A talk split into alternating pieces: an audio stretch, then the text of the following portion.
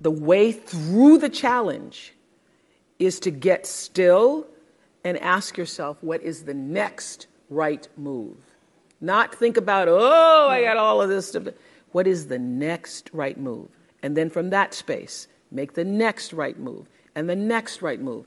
And not to be overwhelmed by it because you know your life is bigger than that one moment. You know you're not defined by what somebody says is a failure for you because failure is just there to point you in a different direction.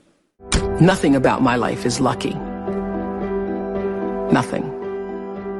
A lot of grace, a lot of blessings, a lot of divine order. But I don't believe in luck. For me, luck is preparation meeting the moment of opportunity. There is no luck without you being prepared to handle that moment of opportunity. And so what I would say for myself is, is that because of my hand in a hand and a force greater than my own, I have been prepared in ways that I didn't even know I was being prepared for. And the truth is, for me and for every person, every single thing that has ever happened in your life is preparing you for the moment that is to come. You don't have to hold yourself hostage to who you used to be or anything you ever used to do. Because who has lived and hasn't made mistakes? When I think about my 20s and what a foolish girl I was and how I would give over my power to men who really didn't mean me well, but now I hold no grudges against them either because I realize I'm the one who gave over the power because I didn't know any better. And now that I know better, I know I don't have to do that again. It's one of the most powerful lessons any of us can ever know.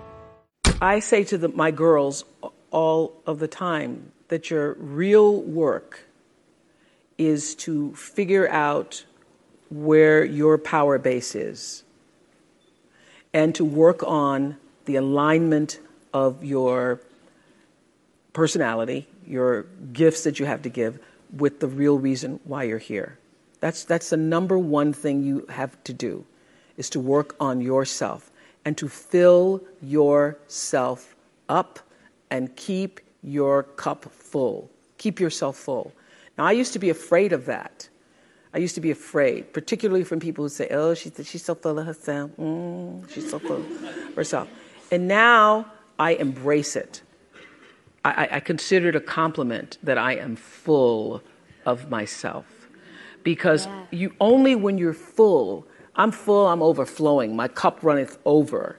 I have so much, I have so much to offer and so much to give. And I am not afraid of honoring myself. You know, it's miraculous when you think about it. I would say to my team, well, doesn't matter, because every season somebody else was coming out. One talk show, two, show, two talk shows, three talk shows. There have been over a hundred talk shows since we started. But every time, I would feel like, all right, got to step up our game. Got to step up our game. The way you step up your game is not to worry about the other guy in any situation, because you can't control the other guy. You cannot control the other guy. You only have control over yourself. So it's like running a race. The energy that it takes to look back and see where the other guys are takes energy away from you. And if they're too close, scares you. So that's what I would say to my team all the time. Don't waste your time in the race looking back to see where the other guy is or what the other guy is doing. It's not about the other guy. It's about what can you do. You just need to run that race as hard as you can. You need to give it everything you've got all the time for yourself. My grandmother was a maid. That's all she ever knew. The only real expectation she held for me was that I would one day become a maid and, in her words, have some good white folks, meaning people who would not uh, speak negatively about me, who would allow me to take food home, who would be good to me, would treat me with some level of uh, dignity and respect. That was my grandmother's dream for me. But I had another dream for myself, another more than a dream. I had a belief for myself. And I remember watching her hang out clothes on a line one day and say to me, you have to watch me, Oprah Gail, because one day you'll have to do this for yourself. And knowing inside myself that that was not going to be my life. Don't know how I knew it, other than that thing that we all have, intuition or an instinct that said, no, this will not be my life. But because I sensed that and was connected to that, and I remember it was a very still moment. It was quiet and I was still and I was watching her. I could see her right now with the clothespins in her mouth and putting them on the line and seeing the breath uh, because it was cold, the moisture coming from her lips. And I knew that that would not be my life. I knew that I will not be hanging clothes on a line in a backyard in Mississippi. So I was either four or five years old. And that belief that that would not be my life is what I held on to for the longest of times. I just, no matter what, believed that there was something bigger, greater, more for me. I always understood that there really was no difference between me and the audience. At times, I might have had better shoes, but at the core, the core of, of, of what really matters, that we are the same. And you know how I know that? Because all of us are seeking the same thing. You're here at this fabulous school, and we'll go out into the world and each pursue based upon what you believe your talents are, what your skills are, maybe your gifts are, but you're seeking the same thing. Everybody wants to fulfill the highest, truest expression of yourself as a human being.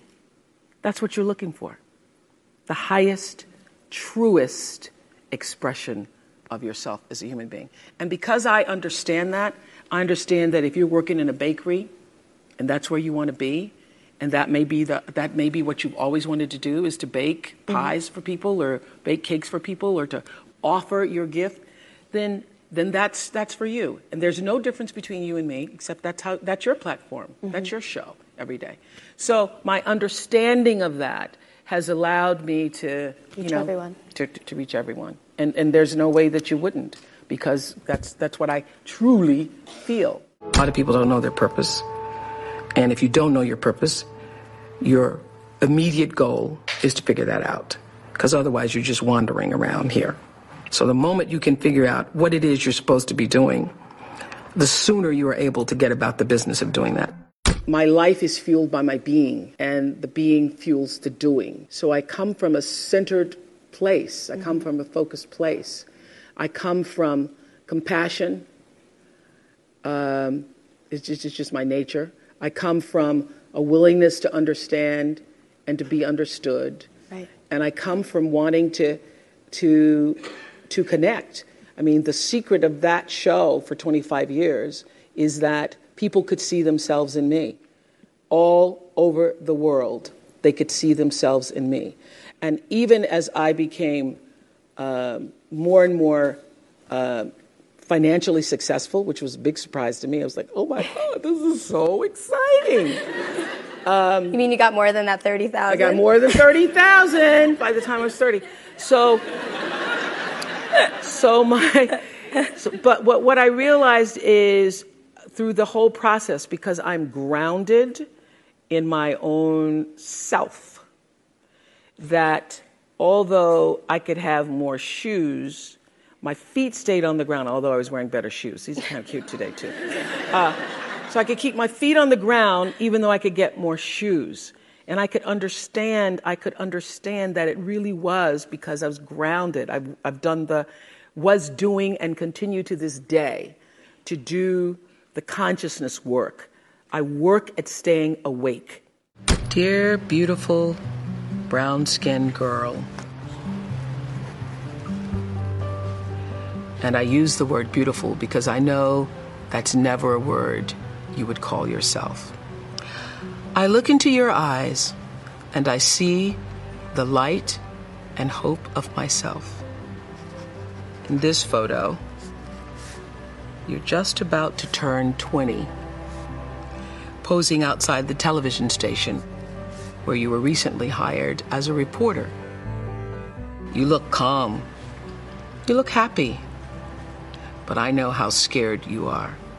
If I could say anything to you, it would be relax. It's going to be okay.